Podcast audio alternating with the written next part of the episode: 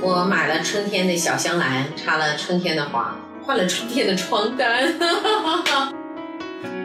我们的轮回是从每个的插花开始的。正在春天。来干一下，来干一。杯嗯，小酒，充电也是要喝点酒的。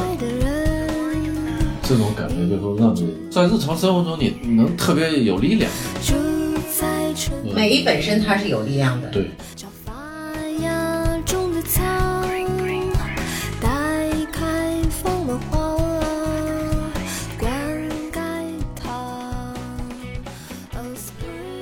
大家好，这里是原香随谈，我是舒曼，这是我们的一个新栏目。未来我会和原香的两位创始人袁老师、李老师一起录制节目，以对话闲谈的形式交流分享一些关于生活、家庭、教育以及专业相关的内容。欢迎收听订阅，也期待你的留言互动。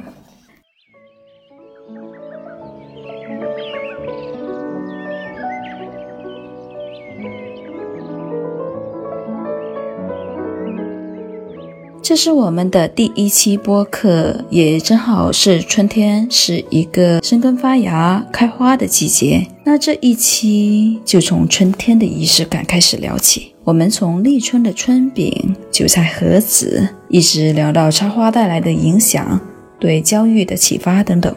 然后呢，其实节目一开始我们就已经先喝上了酒，因美其名曰“这就是春天”。那也祝你春天快乐。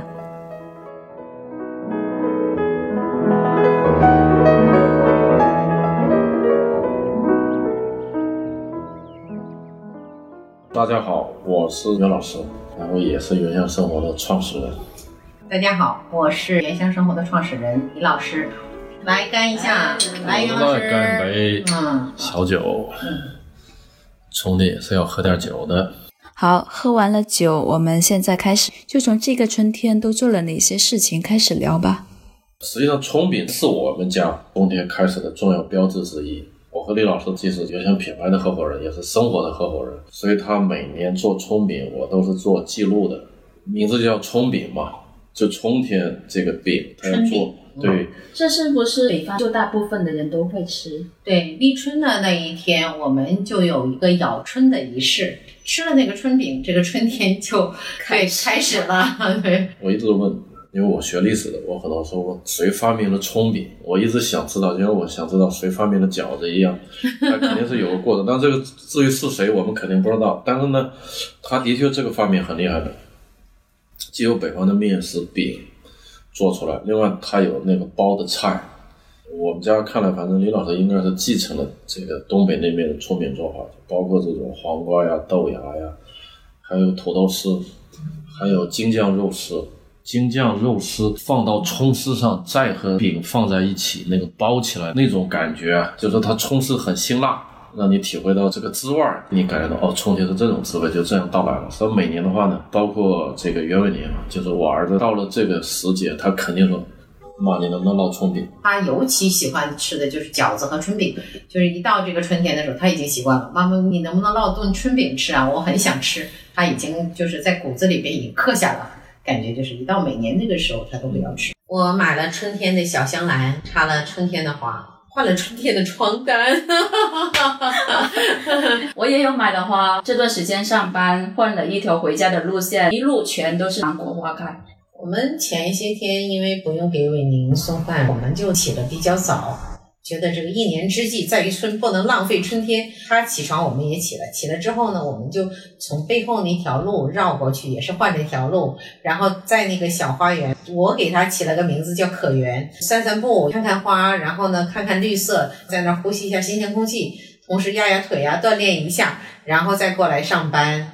我们的家庭成员伟宁同学正在奋斗，他实际这个立春全部是在战斗。年初一我们就是在植物园，我们初一去踏春了，对，然后啊也没有想到那个植物园人很多很多，对，都是家庭气。非常好，然后花也开了。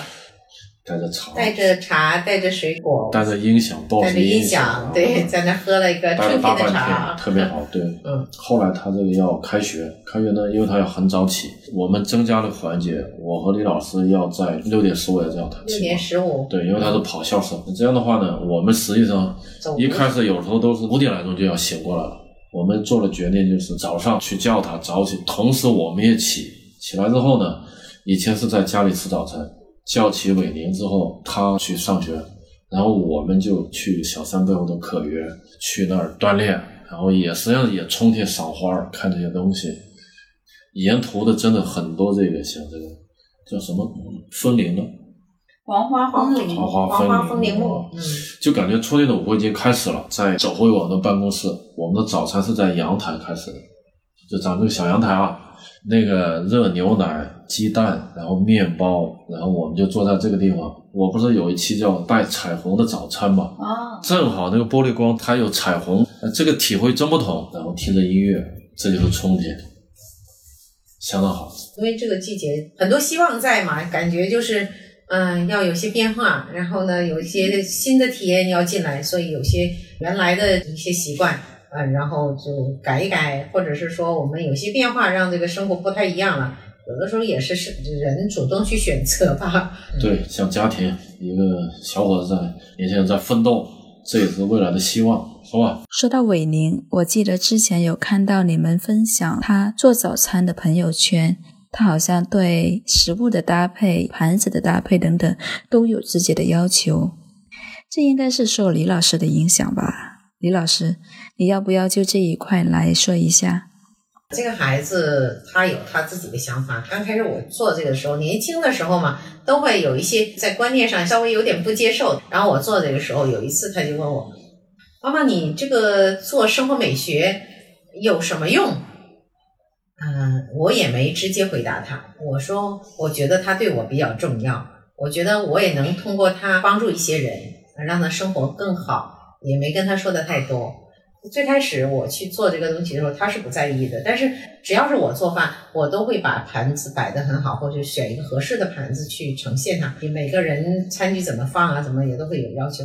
去年在疫情的时候，他不让我们去买东西，他自己去采购，每天采购什么东西，一早他就起来去比较大的一个超市去买东西。那时候东西又不是很全，买回来之后呢，他给我们做早餐。那段时间我们就有意锻炼他。每次做早餐之后，他也是都选盘子，里面怎么放怎么放怎么放。然后呢，他还要拍照。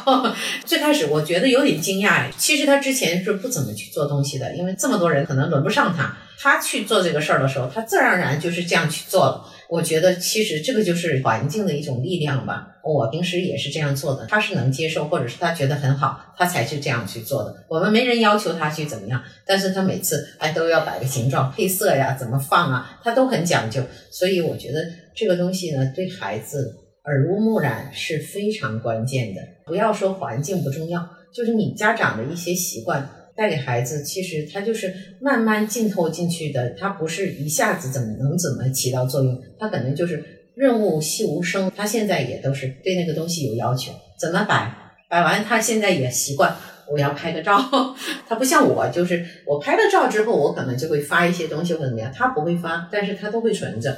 有一次我跟他聊一个其他事的时候，他突然就说：“哎，我还有当时那个照片，妈妈为你调出来看。”他就都留着。那我说我就没问他留着干什么，但是我觉得可能那一刻他觉得就是对他来说他是有触动的，嗯，你你说这仪式感，他真的是对人来说，他就是一个记忆的点家庭的这种影响，其实是，哎，怎么说呢？你可能当时不会觉得怎么样，但是你慢慢他孩子长大了之后，他就有家庭的痕迹了，嗯，对，自然而然是，是自然而然，对，嗯。他对现在也是，就是说他的房间，他原来扔的乱七八糟，然后我就会帮他去收拾一下。最开始他是有点故意说：“哎，你看你不收拾的时候，我都能找得到东西，你收拾了我都找不到。”后来我就跟他讲，我说你的东西次序我是没有动的，但是我把它放得更规整，这样的话你的房间就会显得很整洁，你就不会觉得很乱，你很难受。啊，他现在也接受，他自己也会收拾。他不是特别忙的时候，他也会去擦他的书架，把他的衣服叠整齐，把他的被子叠整齐。这个我觉得他是有变化的，变化虽然慢了一点，但是还是有的。嗯，嗯，对，前面讲到餐桌的摆盘也是他的一个很重要的记忆嘛。嗯那还有一个估计就是插花，他插花这一块儿也是一样的。这个孩子呢，呃，我讲一个比较有意思的，就最开始我们我去插花的时候呢，其实插花蛮费钱的，别人都认为就是蛮费钱的，但是它是我的日常的一个开销了。我可以不买衣服，但是我不能不买书，也不能不买花，这是我必须的。我可以少吃一顿饭，然后我少买一件衣服都没关系。它对我来说是比较重要的，所以我每周都会换花。我家里都苏曼也看到了，花的钱也不少。就尤其春天嘛，我我还会多插一些花啊。有的时候日常的话，那小雏菊啊，各种颜色的小雏菊，还有那百合，我们家是经常都不会断的，每次都插。然后呢，这个孩子的特点就是最开始可能是老人家他不太接受你为什么花钱去买花呀？呃，花的太多钱买花还花瓶，你这个浪费钱。那他刚开始小的时候也不太懂，也说你买太多花了，这个怎么怎么样，比较浪费。我有一次我跟他说，在我的生活里面，必须我是有花，我才感觉到心情好，不然的话，我觉得这个家就不像个家。他也没吭声。时间往后一点，有一次呢，就是哎，就是去年疫情的时候，尽量减少出去嘛，那时候不让出去。然后呢，卖花的人基本是没有的，很少很少。他突然间在一个这个去大超市的路上买东西的时候，给我打电话，妈妈，我看见卖花的了，很兴奋哦，特意给我打电话，我要不要帮你买两只百合？哦，我说你看它怎么样，如果新鲜你就买吧，很难得的这样子。哎呀，我说我儿子终于觉得这个花对他妈来说是很重要的。然后有一次那个花我没来得及换水，它有点蔫了，他自己就接水给他浇了点水，他觉得哎这个东西确实也还是有花和没花的感觉真的是不同的，他也会参与到其中。慢慢的，我在那里插花的时候，他也会旁边看一看，然后也会瞅一下。这个高了，那个低，他也会评论一下。他说：“这个今天的花还是挺好看的啊，今天的花挺新鲜的。你为什么今天买了黄色百合而不是粉色的呀？”然后他也会问一下，今天的小雏菊跟别的颜色不一样，它有点怀旧哦，这样子。啊、这个菊也叫雏菊吗？为什么雏菊有这么多种啊？他也会问一些这样的问题，也会有一些交流。那有时候你会顺便跟他讲一下。为什么去买这个东西？它它有什么不同啊？插什么会比较合适啊？有的时候你跟他多一些交流吧，他也是有知识在里边。有时候会顺便跟他讲一些植物。其实最开始插花的时候，它并不是最漂亮的，为什么呀？因为花那时候很新鲜，为什么不漂亮？我说因为呢，你要考虑到后边你会剪掉它，它要换水。你要想让它保持时间长，你就不要让它一下子正好就是那个非常合适的高度，它可能会长一点。那个时候整个的呈现它不是最好的状态，那你可能再过几天把它剪了之后，它会更好一些。哦，他就会也会在思考，然后他就说，嗯。我会发现你有的时候你会把那些花捡回来，就那些小的，你为什么不扔啊？它都没有用了，你为什么不扔呢？那我有时候也会跟他交流一下，我说花也是条命来的，人家好不容易开这一次，老袁他会做的更好一些，他会把那些小细碎的花都剪了，他舍不得扔也是。我们俩在这一点上有点像，他也是条命。不能随意就把它处理掉，你可以插一个小瓶子里，最起码它自然的谢了，那你就让它谢嘛。但是还在开的时候，你不要随意把它扔掉嘛，就这样子。有些思考吧，他会他会跟你讨论些这些问题，也挺有意思。从我们家的角度啊，就我旁观李老师啊，就把它作为一个生活家的角度来看，实际上每周他都在这个花钱是吗？春天里面，为什么呢？因为他要插花。我们家几乎没有没花的天，没有没花的这个时间，呃，偶尔会断一下，那但是都得很快就会接上去。半天。呃，他实际上一开始刚才讲，可能老人啊，还有甚至小孩问你这个花钱浪费啊什么。但到今天的话，如果这个家里，你比方说在餐厅、客厅，你要如果没有花，你自己有感觉到都有点哎缺了东西，就那种感受特别深。哦，这个我倒也有感觉，就是办公室的花，门口如果某一天，比如周五，因为已经过了前面四天了，到了周五的时候，因为后面又是周末嘛，你可能就会说啊，那就先不买这些花，嗯然后那就空着。你空着的时候，你就会感觉，如果一直没花，你是没什么感觉，但是有一天。就或者没花突然没有花了，你就会觉得哎不，太适应，怎么对，不太适应是怎么呢？好像有什么东西要发生了，有什么事情吗？就是那种感觉。嗯，它是这样的。呃，那也是个另外的话，稳定吧。啊，对也是个稳稳定，因为它稳定给你提供了一种包括美啊什么这种东西，你突然它断开，你会有点哎不适适应是吧嗯？但是如果你一开始没有，你可能就那样了。但是呢，你也缺了东西，因为你没有这个机遇遇到这个东西。李老师他是喜欢花的，呃以前的话呢没那么明显。我们在二零一四年去了丽江，又去了大理，他带老爷子和伟宁从广州出发往丽江走，我从那个拉萨飞机我先到丽江订好民宿的房间，他们再去会合。我们那儿有个朋友，那次又也是做了人生的决策，就是他老人家要和我会合，做合伙人嘛，要搞原项目，做了这个决定。我记得当时我们自己提议里面就说，以后的生活里面必须有插花，花要伴随。花我一直很喜欢，呃但是呢以呃它是前没有这么明显。两点的话呢，那我为什么又这样很支持他呢？并不是表面的迎合啊，因为实际上以前在北方的话呢，的确是有这个积累才行。因为我妈当时呢，村里还插什么花呀？是养花儿，就是很普通的一些花。她在冬天的话呢，必须放到屋里，离那个火炕最热的地方，它才能保证，因为温度低它就是完了。是在窗台上，窗台的，但你嗯，对你在温度要比较高，你才能度过那个严冬啊。到了夏天，你可能能它也是一景了，你是能放出去。嗯像当时的所谓的插花呢，就是这种花儿，它一直能伴随养的花，养的花儿。实际呢，我们家是两种，一种是养的花儿，是以我为主线的；另一种就是李老师他去插的花儿。当然现在什么习惯的话，养的花儿也不太多了。两种情况，那个我就记忆之中，我妈是有二十多盆以上那种花儿呀，她自己养玻璃吹各种，而且以那个在圈儿里养这么多花儿那种，它也是一种审美。你可以现在回想起来，是当时在圈儿里的一种审美。它这种生命的这这种，因为它没法去插花，它是这样的。最后我们搬到县城，它也是这样的，就一直养。哎，包括当时有一种花叫柳叶桃，我记得挺深刻。后来是一种所谓的科学说明说，你要长期放到室内，柳叶桃会有什么毒气，治什么癌。后来大家就把那个东西扔了。我现在我在广州能在街头看到那种柳叶桃，长得很高，哎，我有种很亲切，我一般都会去拍它一下。我记得就是有年夏天考上大学了，柳叶桃在外面嘛，很大的盆子，那个雨水很好，长得很高，然后花开得很盛，我那个记忆中又记起了它是这样，所以大概是我们家二零一四年开始，就是李老师的插花。那他的话呢，他出来和我们一起做，我们做企业做品牌，他会遇到很多挑战，有的他的心情是不好的，但是呢，基本我能发现他再糟糕的心情回去插花啊，就是比方餐桌，比方我当时用的 Mozi 的那个餐桌，橡木餐桌，后来送给人了。当时去插花，他真的很晚，哪怕是再累，他进去开始插花，一会儿人就状态进去了，都忘记累了。本来可能前一分钟再说好累好累，什么都不想干，那就一弄一插花，可能就一个多小时。没有不止，然后把那个餐厅的、客厅的都插起来，然后那种他自己好像活过来一样，那个人就特别的开心。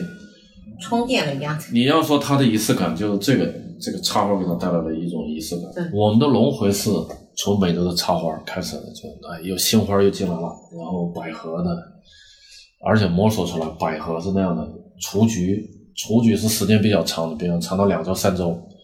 啊，百合可能一周多，其他花大概也就一周，就是这样形成一个稳定的状态。餐厅有花是特别必要的，那个情绪心情不一样的，你看到那边，百合、现在我们基本上然后到了的时候都是有对，然后到了那个客厅的时候呢，门口进来有雏菊，老妈聊聊观音，观音旁边也有花儿，你那个状态一下就感觉，对这也是一种仪式啊，这一种这种仪式现在就是已经不用说了，你就会感到那种就是有一种力量，就是反正那种审美的情绪啊，那种环境里面它存在，大家都接受了。老爷子以前也问问题，为什么买花儿？为什么浪费钱？为什么不买猪肉？不买为什么不买二斤猪肉啊？后来我也不管他了，我照样插我的。是最开始是尝我的花瓶，是，后来我又把它找回来。对，现在所以说阳台是有那种花儿，呃长寿花的还能开的，就是养的花哪个空间都会有花，我的房间也会有花。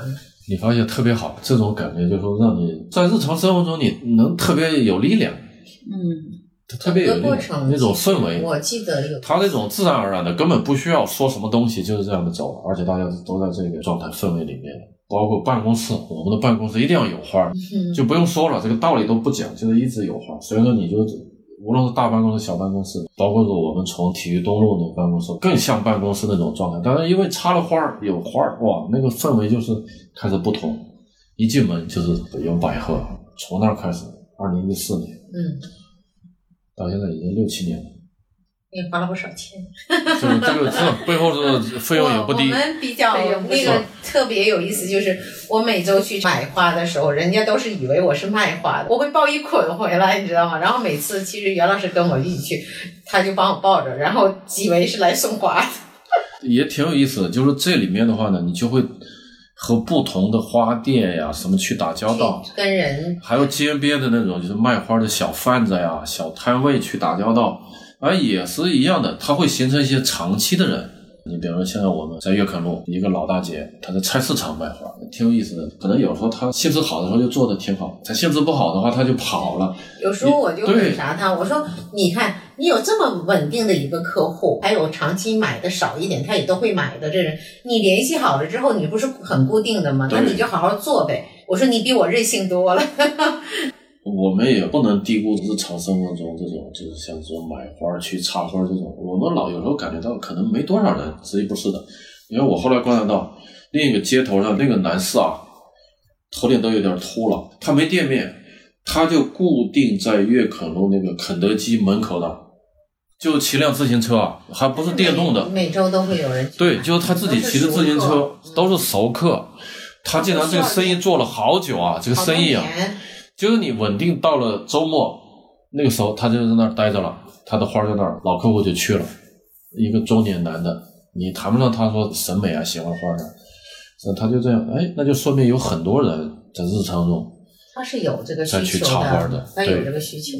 插花，可能就像我们刚才说的稳定感，他在很多家庭他已经形成了，不然的话那个流动的摊贩他根本存在不下去。你看他的成本是最低的，不需要店面、店铺，他也不需要打广告，他都甚至不用微信和你去做推公号，什么都没有，就传统的那种。最传统的而且就是一个自行车。啊，这种在地铁站会比较多。对对对跳到地铁站。对嗯，他就骑自行车到那个然后那个点这就是实际上就说明这是多年就是你形成的一个规律，大家都认同你这个条街到底去哪儿，嗯，这个美的供应就是这样形成的。有一次我累的已经不行了，然后我说：“哎呀，不行，我得先休息一下。”结果就在沙发上躺躺着，他回去睡觉了。我说：“你等我一会儿。”我在那儿其实已经靠着了，醒来了就已经可能十一点多十二点了，那个花还没插，是睡觉呢还是怎么样？后来我说插吧，插完两点多我才睡觉，有过这样的一个体验。就那段时间真的好累好累，很多压力呀、各种身体也很累。为什么还要去插那花？我就是想把它插好，其实都泡到水里了，但是我觉得我还是要把它插，因为第二天我可能还有别的事，我就想还是把它插完，比较安静，没人打扰我，我就就可以很放松去擦，擦了两个多小时啊。那天你看你去那那小香兰，我是真的是插了一个小时的，好长的时间，我在那儿折腾，反正他还好，他没打扰我，谁也没人打扰我，就坐在那儿。刚开始蹲着不行，拿了小板凳坐在那儿就插那瓶花，因为那个顶子它对花是有要求的。然后呢，同时小香兰它长得是枝枝蔓蔓的，我有花插剑山，但是我总觉得那很疼，因为是铁的。我最开始学中式插花的时候呢，我有点拒绝他们用剑山去插花，实在不得已我才用，我很少。你看我们那边我很少用，为什么呀？因为我总觉得花也是有生命的，然后你剪啊什么的，我都是会长度合适啊，让它多长一段时间。但是你又用剑山去插那花的时候，我总觉得你人扎上去都会疼，它肯定也会疼，就是那种感觉。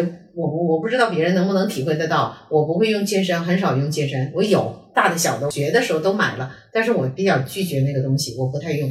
然后我就会尽量的少用外界的力量来固定住，我还是希望花与花之间能找到固定的这个角度，自然的把它插进去，它形状又出来，所以这样的挑战就比较大。所以那瓶花真的是就插了一个小时，不行要重新再来过，不行重新来过。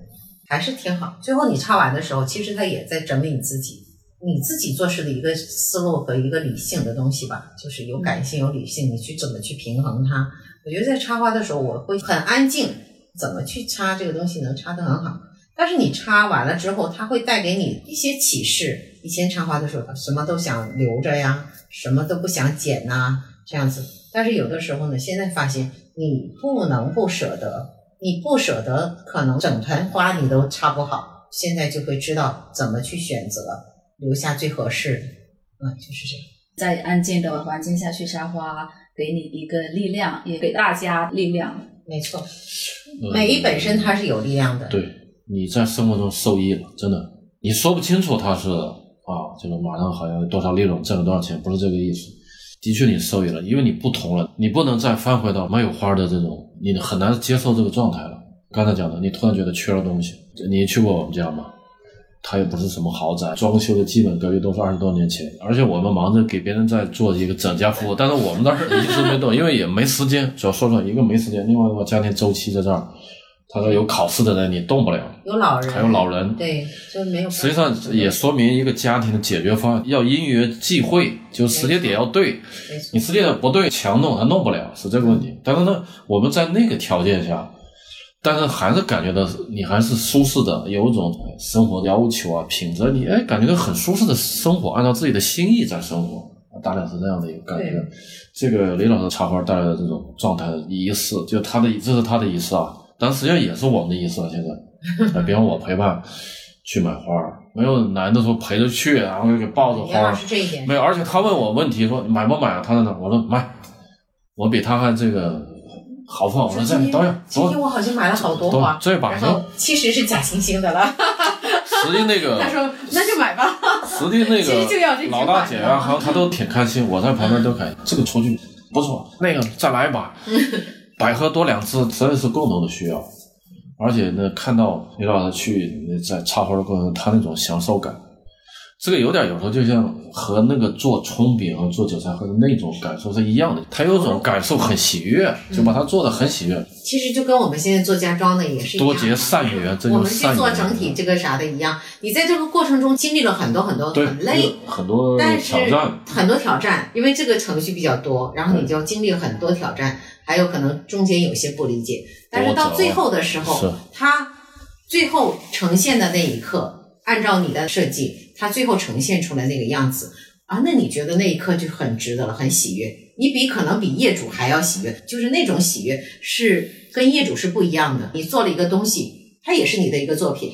啊，给你做了一个春饼，也是你的作品，是你的作那最后你这个整家这个东西也是你的一个作品，最后出来的时候那么美，带给人家不一样的享受了。我提升了他的居住品质，对他生活有了帮助，然后我觉得我就很喜悦。我觉得那是我的一个贡献吧。我做春饼也是，哎呀，也是我我能会做，我别人不会做，我做出了春饼，然后你们很喜欢吃，也是我对你们的贡献呢，就是这样一回事儿，道理通的，通的。通的，嗯。感谢啊，感谢葱饼，感谢韭菜盒子，感谢插花。两位主播，今天咱们是聊到这儿吗？好，就咱们聊到这儿，咱们下次再会啊。啊，那好了好了下次聊酒再喝红酒的时候一定要。春有